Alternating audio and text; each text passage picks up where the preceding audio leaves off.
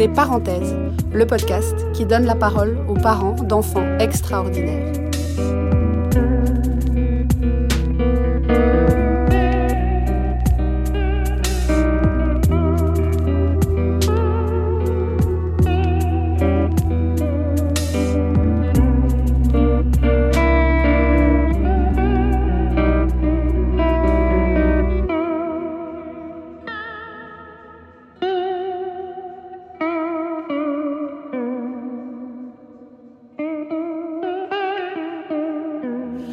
L'épisode d'aujourd'hui, nous recevons Christophe et Caroline.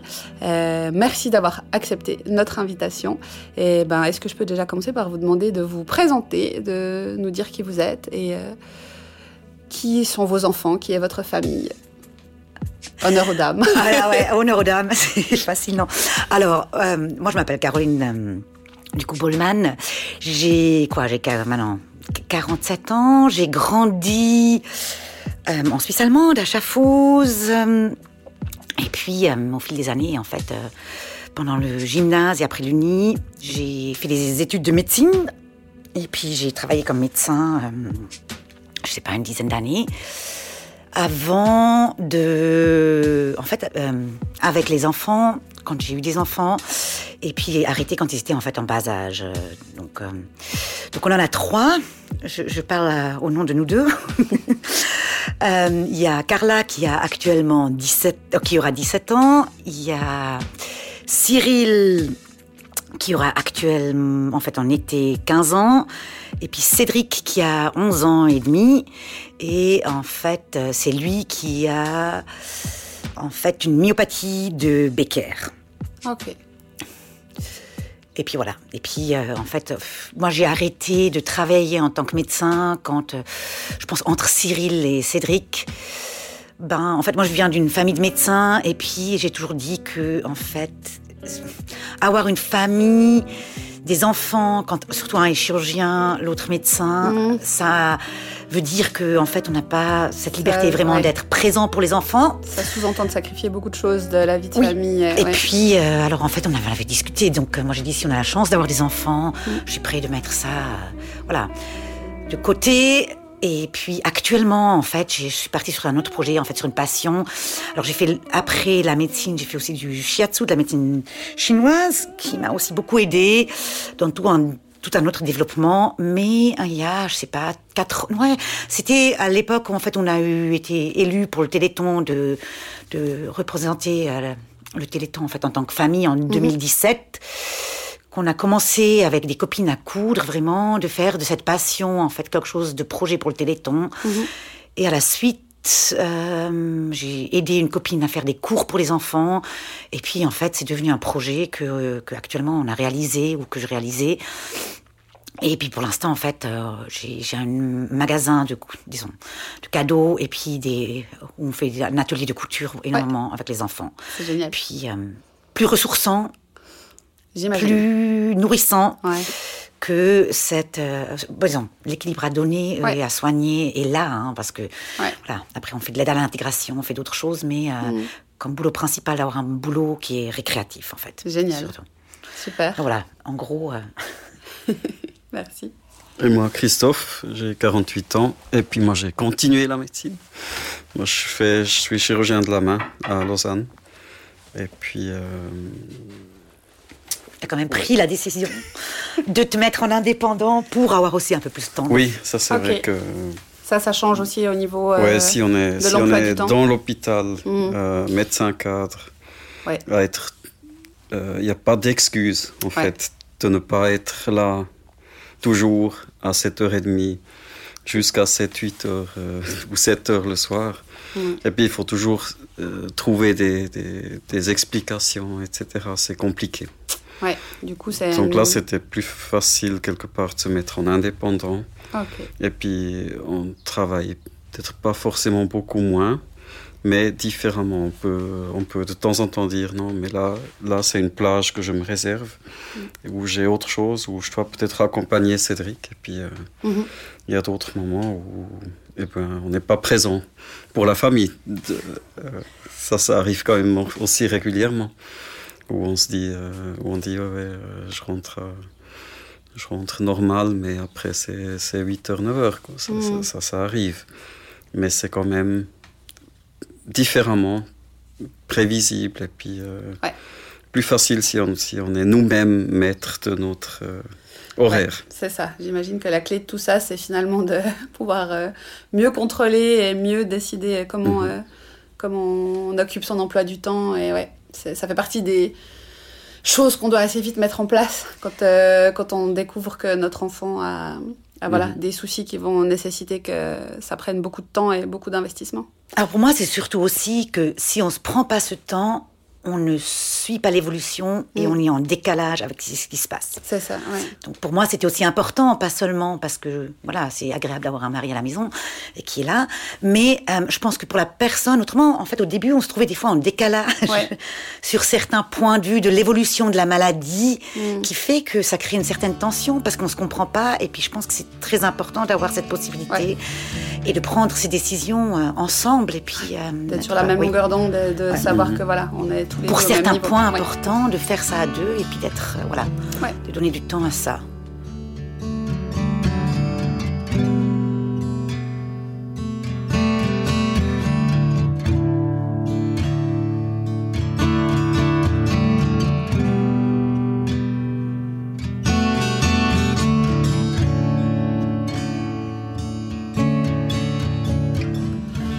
On peut reprendre justement l'histoire un petit peu en arrière, euh, donc Cédric, c'est votre troisième enfant. Et euh, à quel moment justement la maladie est arrivée ou le diagnostic ou comment tout ça, ça s'est passé finalement pour vous? Il y a peut-être deux choses. C'était surtout quand on est rentré d'Australie. Je dirais, on était une année en Australie. euh, euh, moi, j'ai travaillé là-bas. Mhm. Euh, les enfants, ils sont allés à l'école. Et puis, on a, ouais, on, a, on a fait ce projet. Et puis, on s'est rendu compte qu'il qu'il grandissait pas beaucoup. Et puis, qu'il était toujours un peu plus lent. Il n'arrivait pas à marcher aussi, aussi longtemps. Il fallait tout le temps le porter. Et quand on est rentré, on a fait une fois une balade en montagne. Et puis euh, on est monté en téléphérique. Puis euh, après, je sais pas, 10 mètres, il dit euh, Oh, papa, tu peux me porter. Puis moi je dis Ouais, ouais, c'est ça. Et puis euh, mais après, tu te rends compte qu'il est différent. Il ne fait pas comme les autres. Ouais. Et puis euh, ça se confirmait de plus en plus. Oui, alors pour toi, c'était les montagnes. Pour moi, c'était quand Ouais. on a fait de la luge, en fait, vraiment. Ce, Mhm. ce regard. En fait, on a des, des amis d'Australie qui sont venus après l'hiver. On est rentré en été. Et puis, euh, il, en fait, il adore faire de la luge.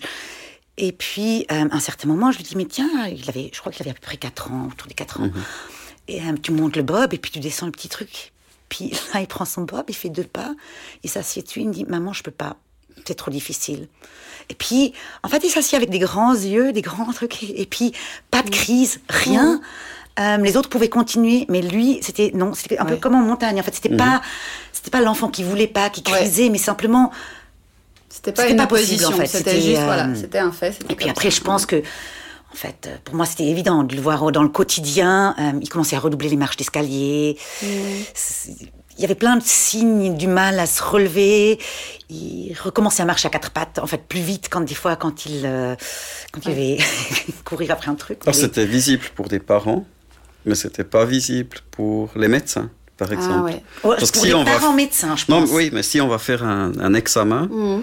eh ben, tout est normal, tout Mhm. semble normal. Et puis euh, on dit, mais non, c'est c'est bon, tout, tout va bien. Après, Ouais. ça, c'est Jusqu'au moment où. on Ouais, en fait, c'était la visite des 4 ans, en fait, juste après qu'on rentre d'Australie.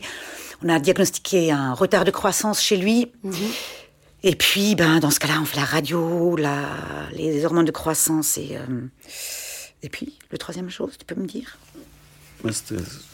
C'était tout normal. hein. Non, les hormones de croissance, c'était un peu. Et puis, là, je regarde la pédiatre, en fait, qui est une amie. Hein, Euh, et puis, je lui dis, mais en fait, pour moi, il y a autre chose. Il a aussi tout le temps euh, mal au ventre, pas bien, juste. euh, voilà. Et puis, je dis, enfin, en ayant fait de la médecine, euh, disons, du shiatsu, de la médecine chinoise, je dis, tu sais quoi, Delphine, avant qu'on fasse quoi que ce soit, j'aimerais bien le- lui donner, en fait, plus de gluten.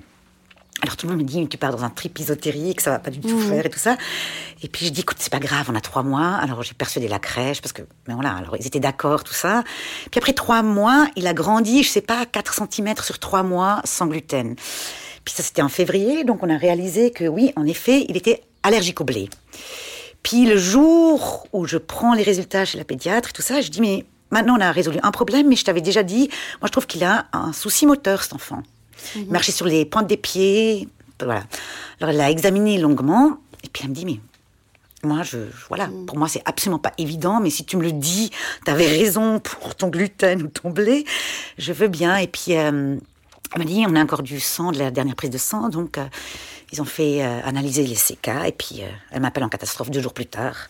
Et puis ça, ça s'est un peu engrainé dans ça, et puis on a, voilà, ça avertissait que, ouais, en effet, myopathie, donc. Et puis pour moi, c'était quelque part, à ce moment-là, un soulagement, parce que pour moi, je réalisais c'était juste l'année où il allait passer à l'école. Et puis, alors tout le monde me disait, mais on voit rien, il va tout à fait bien, il est normal, tout ça.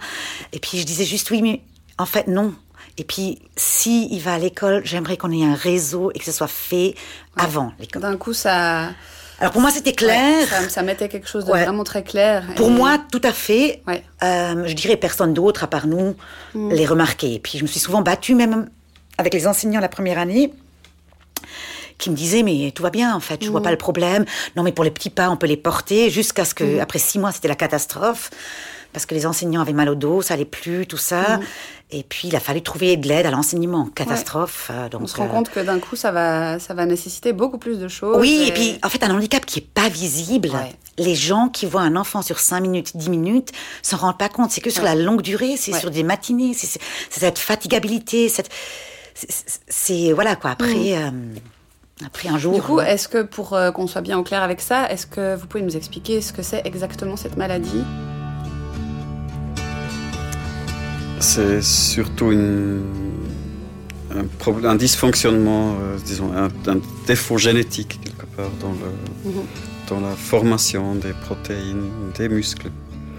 Donc il y a différents stades, différents types, et puis euh, différents muscles aussi euh, qui sont atteints.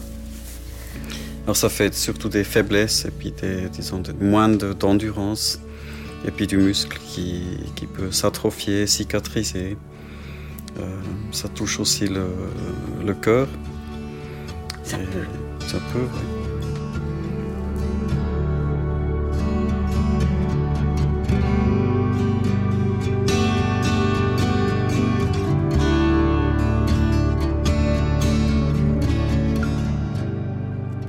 Alors, moi j'explique toujours souvent comme ça, il y a la maladie de Duchenne que beaucoup de gens connaissent la myopathie presque la plus, la plus répandue, entre guillemets Ouais. Ok. Euh, la, en fait, la, la, la, maladie de Duchenne touche euh, la protéine la plus grande du muscle. Mhm. Donc c'est une protéine qui a vraiment qui est assez grande. Et puis chez Duchenne, en fait, la protéine euh, elle est complètement mal formée, ça veut dire qu'elle a plus du tout de structure, donc elle mhm. tient plus du tout. Donc en fait, c'est une maladie qui se voit souvent très tôt, à deux ans, et qui a aussi un certain, euh, certains d'autres effets, en fait, pas seulement musculaires. Euh, dans le Becker, la protéine est produite, mais elle n'a pas sa fonction complète. Ça veut dire c'est un peu moins grave, si on veut. Après, c'est des mhm. codes de trois. C'est, mhm. Génétiquement, il y a une explication là-dedans, mais bref, ça, on va pas rentrer dans les détails. Et puis, le Becker classique, réellement, touche les enfants en fait, euh, à partir de 15 ans, 20 ans. Ok. C'est assez tardif comme onset. Et puis ça touche surtout d'abord les ceintures, donc le bassin et les épaules. Et puis dans un deuxième temps, les autres muscles. Et c'est très tardif dans le Becker, en fait, plus tardif dans un Becker aussi que, comme c'est les muscles squelettiques, la musculature squelettique qui est touchée, que le cœur peut être atteint. Mhm. Donc en fait, c'est assez atypique que chez Cédric, ça se soit développé aussi tôt oui. Mhm. Finalement. Ok. Oui. Et du coup, ça, ça, ça a des conséquences pour lui. Euh, est-ce que ça sous-entend qu'il va plus être touché par la maladie ou qu'elle va avoir une évolution plus importante ou est-ce que c'est vraiment... Je crois que personne ne sait. Personne ne sait. Non. Ah, Alors lui, pour l'instant, il a le, le cœur probablement atteint. Ouais. Là aussi, on n'a pas, disons, les examens n'étaient pas concluants pour dire que c'est vraiment un Becker, mais il a une insuffisance cardiaque déjà. Donc, est-ce que c'est que ça, c'est pas ça? On ne sait mm. pas. Personne ne sait. Personne. Euh, euh, alors, peut-être c'est aussi biaisé parce que, ben oui, en fait, on est médecin et puis je mm. pense que peut-être plus sensible sur certains trucs. Euh, Justement, quand on reçoit ce diagnostic, quand on est parent, quand on est médecin, euh, comment on le reçoit? Est-ce que, est-ce qu'on se prend la, est-ce qu'on se prend la douche froide? Ou est-ce que justement on, on rationalise plus, on, on, cherche plus du concret, on cherche plus à comprendre? Comment vous l'avez ressenti à ce moment-là, en fait le... Je crois qu'on a quand même, quand on, on est à l'hôpital avec euh, un enfant, on est aussi patient dans un mm. premier temps. On n'est pas médecin, et puis on prend les conseils des, des, spécialistes, etc. Ce qui aide, par contre, je pense que c'est quand même d'avoir ce background, c'est de mm. mieux comprendre. Mhm. Donc on doit, ouais, c'est plus facile de, de, de comprendre ce qui se passe.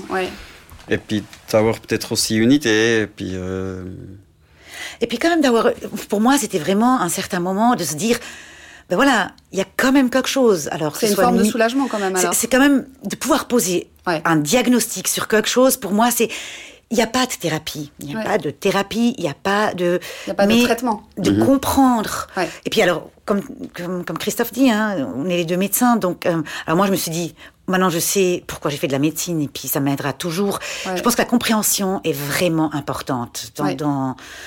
ça, aide quand même à savoir. Je pense que d'avoir un enfant qui n'a pas du tout de diagnostic, mm. c'est encore trois fois plus difficile parce que après euh, un diagnostic c'est un diagnostic aucun enfant qui a un diagnostic de Becker sera le même mm. avec un autre diagnostic c'est aussi des c'est un diagnostic génétique ce que l'enfant a c'est de nouveau tout à fait un, autre disons d'autres modèles mais euh, oui, pour moi, quelque part, c'était, euh, c'est toujours angoissant. Hein, je veux dire, on peut pas se le cacher, c'est horrible.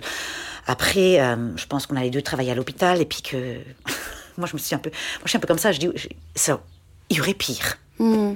Oui, on peut, on relativise toujours quelque part. Hein, oui, on relativise plus. Après, c'est aussi, je pense que pour nous, c'était très bénéfique sur les années à venir, ou de, mhm. comprendre. Hmm. Ça nous a vraiment permis, alors c'était un grand travail, mais aussi, mais de se dire, ben, en fait, être parent signifie aussi que l'enfant soit heureux. Mhm. Puis si les parents sont pas capables de d'accepter ce diagnostic, de faire du mieux avec, c'est voilà. Euh, comme, comme, famille, ça nous a soudés beaucoup plus que. Ok. Les frères et sœurs aussi, c'est quelque chose qui. Alors c'est très intéressant, les enfants quand c'était encore plus petit, Carla qui, qui me disait « Oh mais c'est pas juste parce que Cédric, tu vois, il doit jamais débarrasser, il doit jamais faire ci, jamais faire ça. » Puis je lui disais « Oui, tu sais, la vie n'est en soi pas juste. Mm. Alors je dis, ben, nous on essaye de faire juste. Tu peux faire juste avec trois enfants en donnant à chacun toujours une pomme, ou à te dire, ben, toi tu es allergique aux pommes, peut-être je donne un bout de, je sais pas, de melon, à toi un peu d'ananas, à toi. C'est de toute façon pas quelque chose qui est qui est normatisé. Et puis je vais dire oui, mais toi c'est pas juste non plus. Vous pouvez aller faire un camp, je sais pas, de, de grimpe, de si. Cédric peut pas. Donc Comment on fait avec ci ou ça? Et puis, euh, ça a quand même permis de, se dire, ben, voilà. Et après, les enfants, les grands, ben, c'est pas tous les jours facile. Ben, après, chaque enfant réagit différemment. Je pense que sur les deux, ils sont très différents. Les uns arrivent plus à en parler, les autres pas. C'est plus caché, c'est moins. Mhm. Euh, mais euh, non, ils sont, disons, voilà, je pense qu'ils gèrent très bien, ils sont super, quoi. C'est vrai que. Mm. Voilà. Euh, par contre, je fais quand même une remarque, parce que ça, ça m'a aussi beaucoup aidé.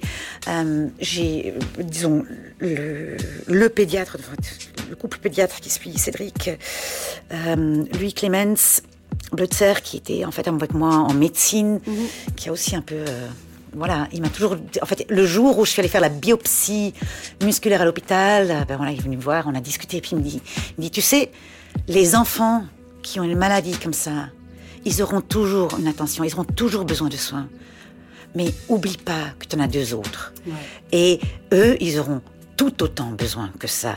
Et c'est vrai que c'est une conscience, je pense, qui est très très juste parce que euh, un enfant qui a, qui a 10 ans et qui a un petit frère de 8 ans qui est malade, c'est pas parce qu'il a 10 ans et qu'il qui va bien qu'il n'a pas le droit d'avoir son enfance et l'attention. Et euh, voilà, des fois c'était dur, donc on n'a pas eu beaucoup de relais non plus pour euh, faire garder les enfants, tout ça. Donc on a essayé un peu de vraiment toujours faire beaucoup en famille en fait, et puis d'inclure les uns et les autres, et puis apprendre la tolérance à tout le monde.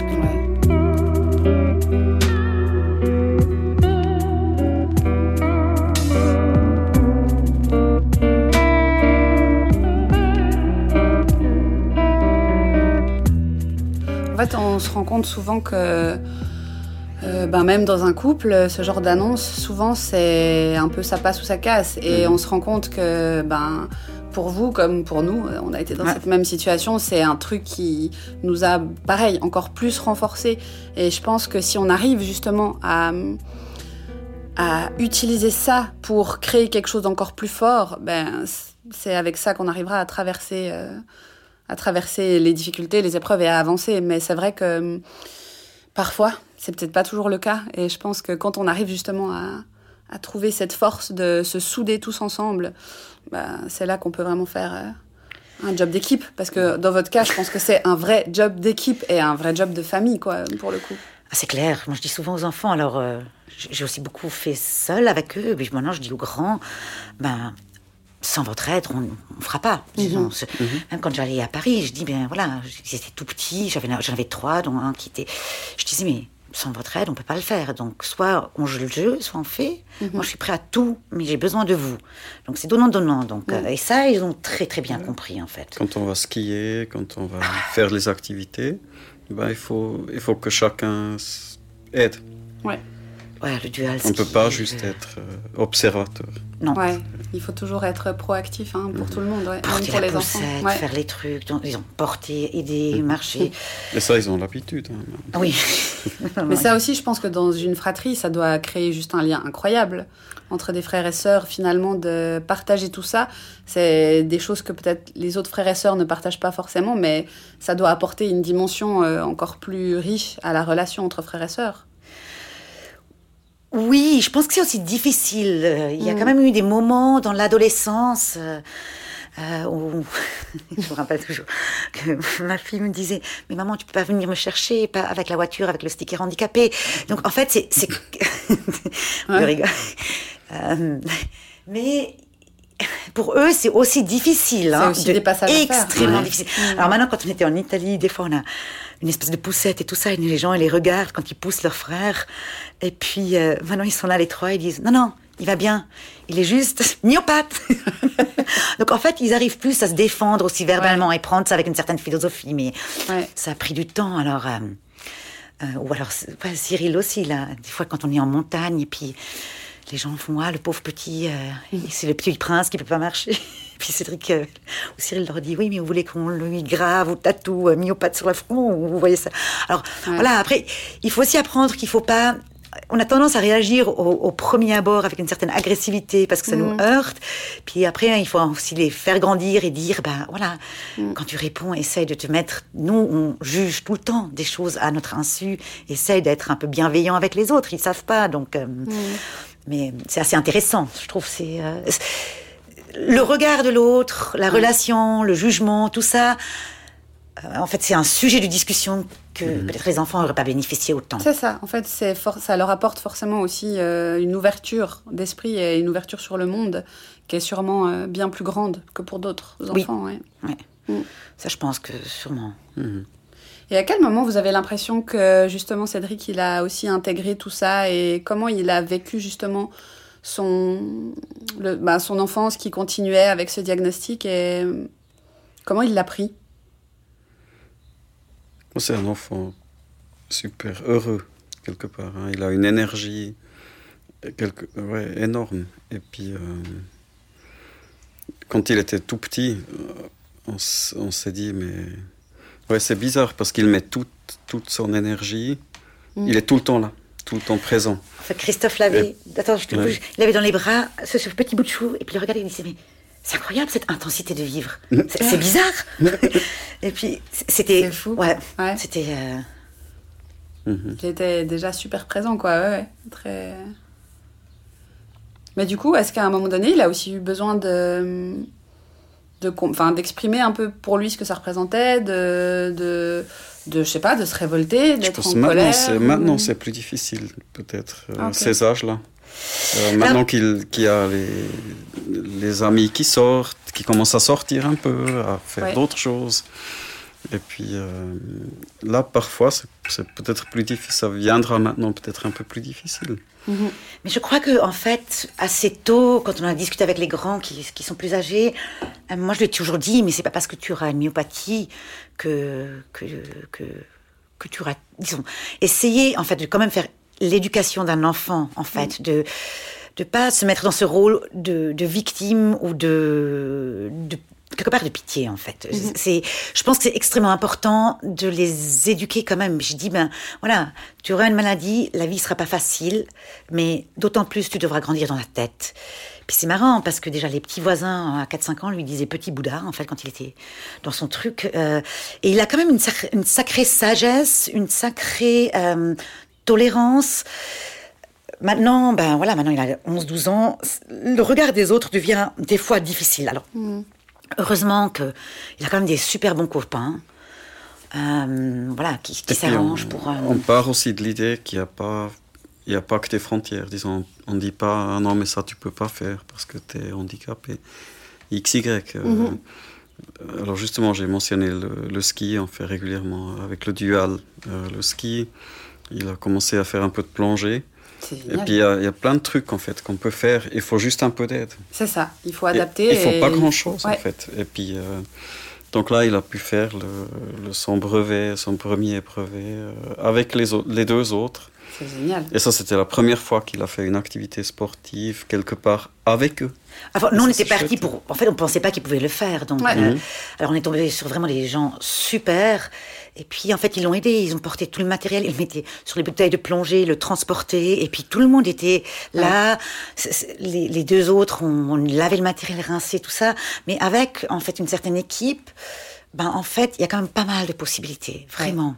En Voilà. fait, il faut pas toujours partir de l'idée que c'est pas possible. Il faut Non, plutôt il se faut dire, adapter, ben, en fait. Partir de des l'idée, il faut essayer. Ouais, c'est ça. On essaye puis on regarde ce que ça donne. Ouais. Et du coup, euh, au quotidien, est-ce que hum, la vie, euh, la vie avec euh, avec Cédric, est-ce que ça implique beaucoup de suivi, beaucoup de thérapie, beaucoup de personnes autour de lui, beaucoup de est-ce que voilà, est-ce que c'est un quotidien mouvementé ou est-ce que c'est quelque chose qui roule plutôt tranquille? Alors je dirais, en fait, rouler, ça ne marche pas. Moi, je suis.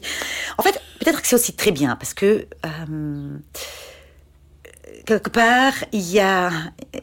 Il y, a, il, y a, il y a toujours de l'imprévu. Alors déjà avec trois enfants, il y a toujours un imprévu. Et puis Cédric, c'est toujours aussi des imprévus en fait, parce que parce que voilà, des fois ça marche, des fois ça marche pas. Alors oui, il y a de l'aide à l'intégration, donc ça, ça marche super, vraiment. Alors euh, Mhm. sans ça, je pense que mon quotidien serait très très, très différent. Euh, il a deux fois euh, quelqu'un de pro-infirmis qui vient après l'école, qui, qui, en fait, maintenant ça fait quoi, Pouf, six ans aussi, presque qu'elle est là, hein, quatre, six, Quelques années. je sais plus, qui l'accompagne, quelqu'un vraiment aussi très chouette. euh, et puis, euh, qui est là deux fois trois heures avec lui, de façon que euh, quand il rentre de l'école, il soit pas seul.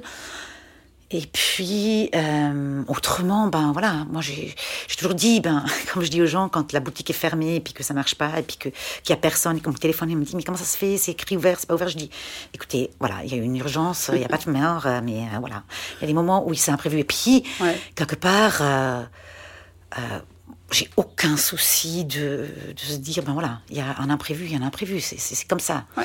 C'est. euh, On devient super flexible. C'est. Ouais, juste des ajustements. ouais. En fait, euh, Claire, il y a des, des fois il y a des réels problèmes, mais, mais voilà. Et puis après les soins, je pense que, que voilà. Moi, j'essaie comme de voir. Il me dit maintenant lui-même, il a mal. Maman, j'ai besoin d'un massage. J'ai mal aux jambes. J'ai mal ci, j'ai mal ça.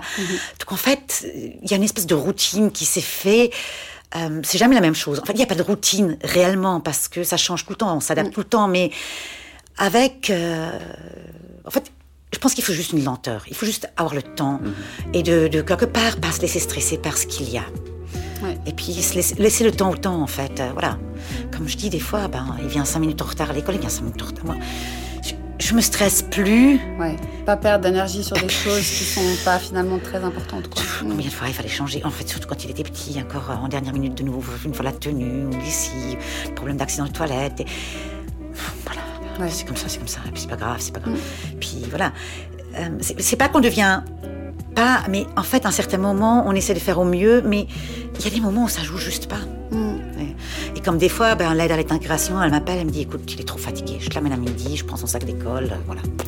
Pour lui, pour moi, c'est l'école terminée, euh, je dis t'as très bien fait, voilà. Et puis, puis on s'arrange pour l'après-midi. En fait, on a pris l'habitude que De vivre à son rythme. de vivre à son rythme et à ses besoins, en fait. Ouais. Et puis, voilà, il n'y a pas de souci. Ouais. En fait, c'est pas à cause de ça qu'on va stresser. En fait, au pire des cas, moi, je ferme mon magasin ou j'annule des cours, et puis c'est comme ça. Et puis, je pense que c'est plus une, une mentalité, en fait. Mais bon, moi, je suis flexible. En fait, euh, on a. bon, moi, je, je suis un peu hyperactive. Sans activité, je pourrais pas vivre. Mais l'activité que je fais doit pouvoir correspondre aux besoins de Cédric. Ouais. Pas que ça devienne une Non. charge en plus. Et voilà, il faut Non. que juste ça s'accorde Et- avec. ouais. Oui.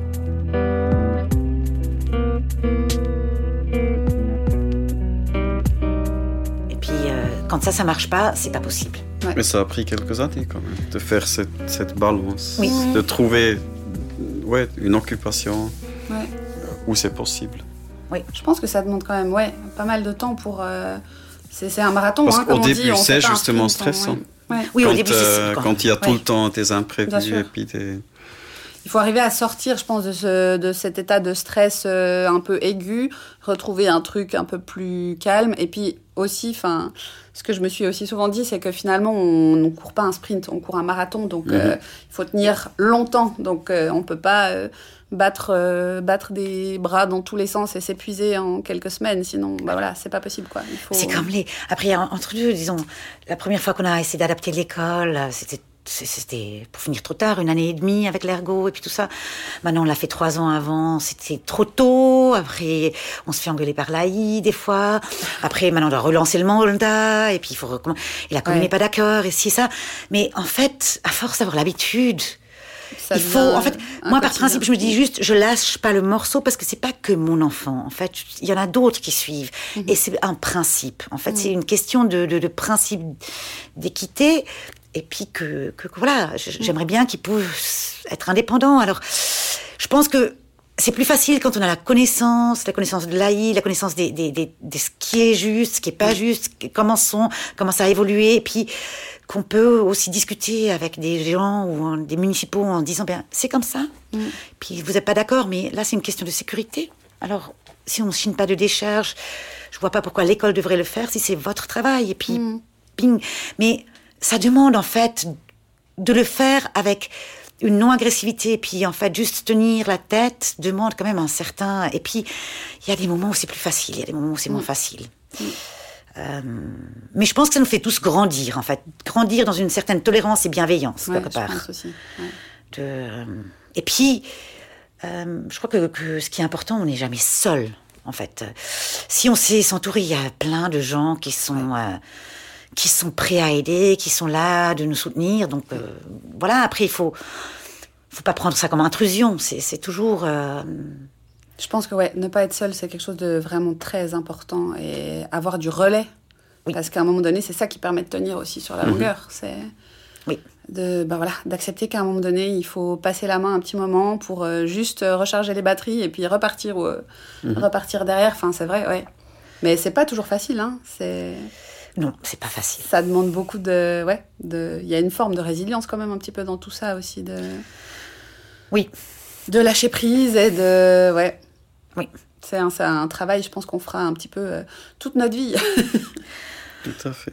tout à fait. Après, Ouais. aussi de se réaliser que, que quelque part, ce qui arrive, c'est une chose, et que les autres, ils ont quand même une vie, ils ont quand même leurs soucis, Ouais. c'est quand même leurs problèmes, et puis c'est pas, on n'est pas figé là à, à être plein et tout ça, c'est juste un facteur. Je crois que il y a des situations qui sont beaucoup plus lourdes. Je pense que euh, c'est un peu un voyage en étant très honnête avec soi. Quels sont aussi nos besoins en tant que parents actuellement, et puis ça, ça change. on vieillit, les uns ils ont besoin de plus de sommeil que des autres. Donc euh, voilà, moi j'ai moi j'ai de la chance d'avoir quelqu'un à côté qui, qui, qui est là le matin, qui qui prend le relais si je le samedi je veux bosser ou en fait euh, voilà c'est toujours mais de voir aussi où sont les limites, quels sont les besoins et puis de mmh. veiller aux autres aussi, pas que à, à, la personne qui est qui est là on fait du mieux possible, mais je pense que le monde est beaucoup plus large que ça, en fait. Et je pense que quand on s'enferme dans sa bulle et qu'on n'a plus non plus de compassion pour autres personnes, ça mhm. devient euh, mhm. très difficile. À quel moment vous avez eu envie de vous engager euh, pour le Téléthon? C'est venu quand on, a, quand on était famille ambassadrice pour le le Téléthon, hein, c'était là que ça a commencé en fait. En fait, j'ai eu un appel. On, on a demandé si on acceptait de faire famille ambassadrice pour les 30 ans du Téléthon. Et puis, euh, et puis voilà. Ok. Et puis, euh, ça nous a aussi fait. C'est là qu'on a découvert finalement un petit peu aussi ce monde. Ouais, c'est ça. Et euh, est-ce que hum, c'est une maladie pour laquelle il y a encore justement beaucoup de traitements, de recherches qui sont, qui sont en cours, d'espoir de trouver des solutions est-ce que, Ou est-ce qu'au contraire, c'est quelque chose qui ne euh, qui bouge pas beaucoup au niveau médical? Il y a beaucoup de recherches. Et puis, euh, il y a de l'espoir, mais je pense qu'il faut, faut quelques années de plus encore. Pour hein, l'instant, j'ai l'impression qu'il Déjà, si on arrive à, améliorer les Duchenne, c'est bien. Mhm. Pour le Becker. Vous avez l'impression que ça vient un petit peu ensuite Ils sont plutôt dans cette optique-là, oui. D'accord. Donc, il y a plein de choses qui étaient sorties, mais chaque fois, on nous disait, ouais, ça... On peut peut-être amener euh, quelqu'un qui est au stade Duchenne à un stade Becker, mais, mais pas plus. Mais je pense qu'il y a des... Disons, il y a, il y a beaucoup de projets intéressants. Mais ça va prendre encore euh, peut-être 10, 15, 20 ans. Mm. Et puis selon aussi euh, combien ils peuvent mettre euh, dans ces recherches. Mm-hmm. la thérapie génique, je pense que... moi j'y crois, disons.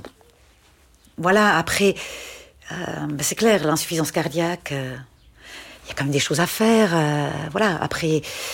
on l'a pris tôt, c'était détecté tôt, c'est traité comme on peut tôt. Donc après, je pense que tout est très est très flou. Je Je mhm. pense pas que quelqu'un sait réellement.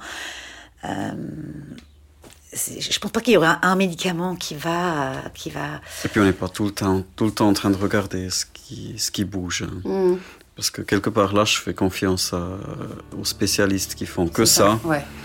Et puis dès qu'il y a quelque chose, il est, dans il est inscrit dans un registre. Euh, ouais.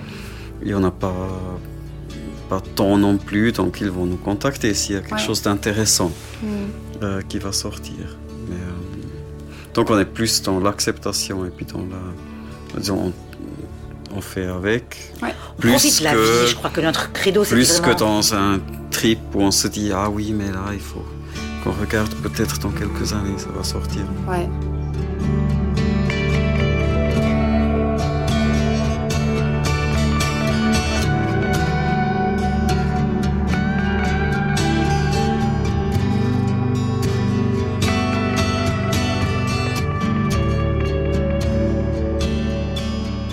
Que c'est euh, c'est un positionnement super sage parce que je pense que en plus, quand on est médecin, on aurait peut-être cette tentation, bah, justement, d'essayer de se dire, bah, je vais profiter de mon réseau pour euh, contacter d'autres spécialistes, avoir d'autres avis, et finalement, c'est peut-être c'est peut-être plus sage de rester de, du côté des parents et euh, comme vous dites, de rester dans la vie et de rester dans juste l'ici maintenant et profiter de la vie.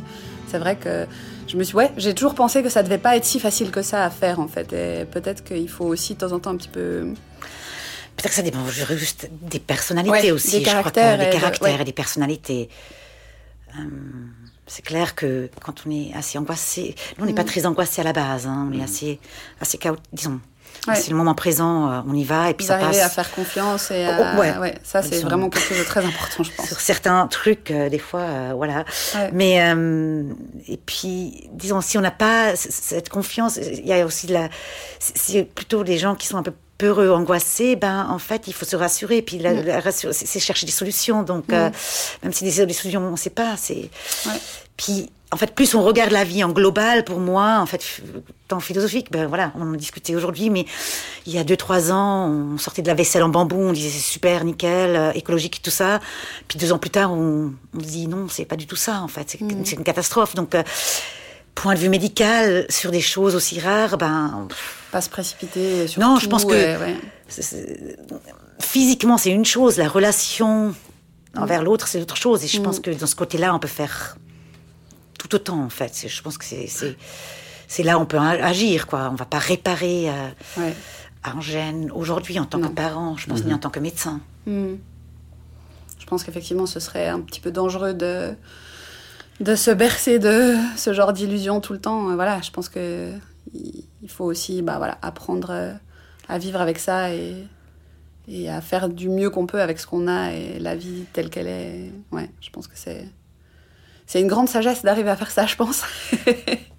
Oui, alors, oui, je pense. oui, mais c'est. C'est un travail, on va dire. ouais. en fait, oui, Ouais. c'est. euh, voilà. Et euh, est-ce que vous avez des projets euh, qui vous tiennent particulièrement à cœur, des choses que vraiment vous dites ça, c'est vraiment un truc que j'aimerais faire parce que ça changerait beaucoup de choses ou ça pourrait apporter beaucoup de choses ou on parlait tout à l'heure de de devoir inventer des choses qui n'existent pas, des objets des fois qui n'existent pas euh, pour simplifier le quotidien, pour euh, remédier un peu à des problèmes précis. Est-ce qu'il y a quelque chose comme ça, un espèce de rêve un peu fou que vous auriez, si un, jour on vous donne euh, 3 millions de dollars, vous dites ah c'est sûr je fais ça. Je crois que si, si c'est nous, euh, je pense que ce serait, en fait, nous, disons, voilà, on essaie quand même de. Je crois que pour l'important, pour nous, pour, pour la famille en général, c'est passer du temps de qualité ensemble. Donc on, a, euh, on est retourné en Australie, euh, on a fait vraiment euh, à travers l'Australie en 4x4, l'Outback, tout ça. On a trimballé Cédric au dernier point du, du globe, euh, encore sur le dos. Heureusement qu'il y avait Carla qui portait aussi un peu.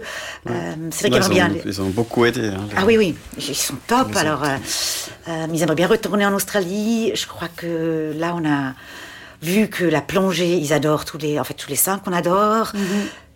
Cédric aimerait bien partir au Japon un jour. Il aimerait euh, attiré par ça. Donc, je pense que, alors moi, je le fais dans le quotidien. Christophe le fait dans le quotidien de d'avoir cette, euh, voilà. Possibilité d'adapter les choses, typiquement pour le dual ski, il a fait énormément. Moi, voilà, voilà, Donc pour ça, de- c'est vraiment une, c'est une formation et puis c'est des, c'est un équipement spécifique qui permet de prendre Cédric euh, Oui. en ski, c'est ça?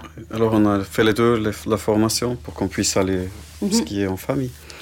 Et puis on a trouvé un dual ski d'occasion. Ok. Et puis ça facilite quand même beaucoup que si on ne doit pas toujours euh, deux semaines en avance ou bien une semaine en avance regarder s'il y a une location libre, etc. Ouais. Disons, ça nous a beaucoup facilité la, la vie Ouais. euh, d'avoir cet engin à la maison. Après, lui, il bricole, comment on peut le transporter le mieux, parce qu'on ne va pas toujours forcément que là où on devrait. Et puis, après, moi, j'ai mis fait les coussins pour qu'il soit plus Oui. confortable. Et puis, en fait, il y a- c'est comme quand on est allé en Australie, il fallait des, des- pour la poussette ou le chariot qu'on avait pris pour faire euh, les terrains battus. Tout à coup, il faut une housse imperméable, un truc de frotter. Ou là, y a un petit copain du, du coin qui fait les vestes pour mettre par-dessus une chaise roulante chez un enfant quand il pleut. Mais la capuche amovible, pas qu'elle tombe. Il y a, dans Ouais, le quotidien, en fait, à selon le besoin du parent, je pense que de trouver une solution avec qu'est-ce qui va, qu'est-ce que Et eux. puis on a un ami qui nous a... On avait acheté un petit, une petite chaise avec des, des, des roues euh, pour transporter un peu pendant les voyages. Et puis ça allait pas super bien. Alors on a demandé à un ami qui nous a fait un super truc. Il nous a monté des roues de vélo, de- un peu de cross d'enfants. C'est Génial. Euh, et puis il a fait tout plein d'adaptations pour qu'on puisse aussi l'attacher à un harnais. Ouais. Comme ça, on, on peut aller se promener en montagne. C'est des petites choses comme ça. Ouais. Puis après, il faut de nouveau adapter parce que maintenant il a grandi, il tape la tête sur le bar métallique. Donc, en fait, c'est ça le quotidien. C'est ça. Chaque fois, de, de revoir le matériel qu'on a, les possibilités, la taille, le truc. euh, Et puis, euh, en fait, de rester créatif dans. Voilà. Je crois que. euh, Mais comme tu disais pour le projet, oui, on est plus dans le quality time. Ouais. Ok. Le, voilà, passer du temps ensemble, voyager. euh, Ouais. Bah, c'est un super beau projet.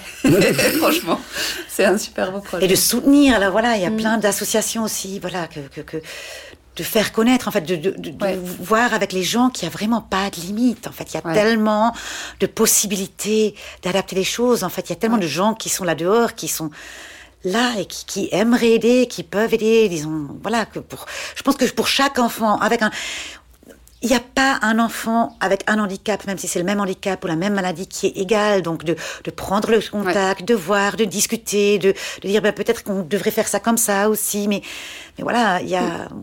Ouais. Finalement, ce qu'on peut retenir un petit peu de cette discussion, c'est que ben, ne jamais partir du fait que c'est pas possible. Toujours se dire, c'est sûrement possible. On va essayer. Si c'est pas possible, au moins, on aura, voilà, on aura tenté. Mhm.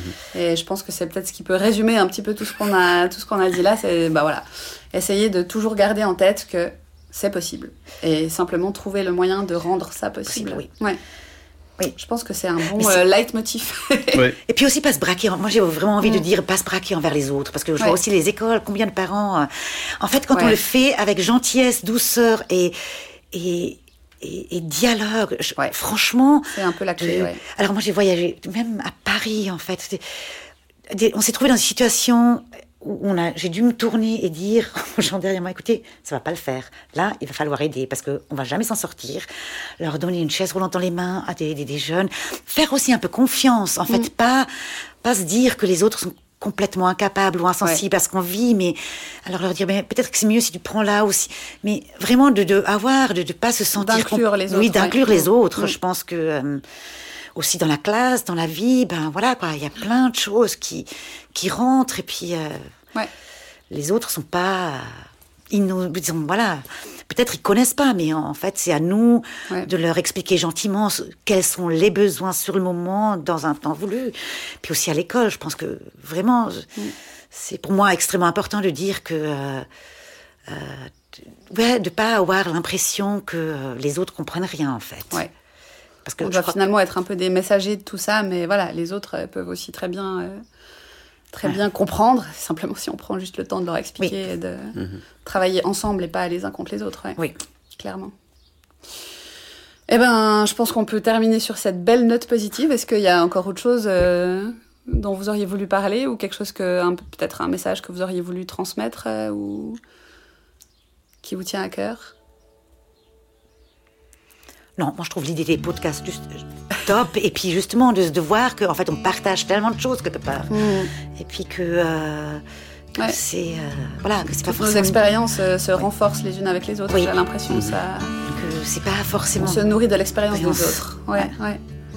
Et euh, donc, où est-ce qu'on peut retrouver euh, ta boutique si ça intéresse les gens euh, de venir voir ce que tu fais et de regarder les Alors cours? moi, je, je- franchement, si quelqu'un a un besoin particulier, voilà.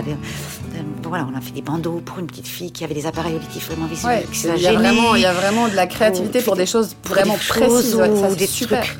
Ouais, euh, ben en fait, nous, voilà, on est à Bellonnet et puis c'est creativebubbles.ch. Donc euh, Ah, ok. après, euh, c'est Tout ça, je vraiment, mettrai justement en référence. Oui, euh, donc euh, vraiment euh, euh, chercher voilà, les besoins, des trucs spéciaux. Ou... Alors on est vraiment, vraiment très ouvert. super. Donc, on sait qu'on peut te contacter si tout Oui. d'un coup on a besoin d'imaginer un truc incroyable. Oui, alors soit on est enfant. capable, hein, je dis pas que je sais tout faire du tout, mais, Mais au euh, moins, on essaye. on essaye. on essaye, exactement. Bon, bah, génial. Bah, merci infiniment euh, pour cette discussion et pour votre confiance. Et Merci ben, on vous souhaite euh, Merci à toi. tout le meilleur pour la suite avec votre famille et plein de projets, plein de voyages.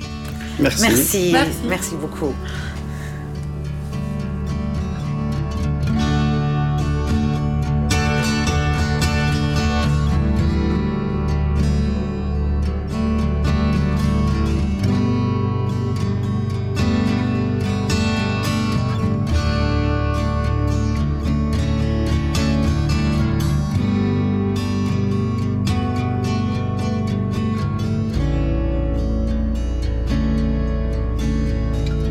Parenthèse est un podcast produit et enregistré au KBS Studio par Sarah et Théo Missili. La musique originale a été composée et enregistrée par Frédéric Merck.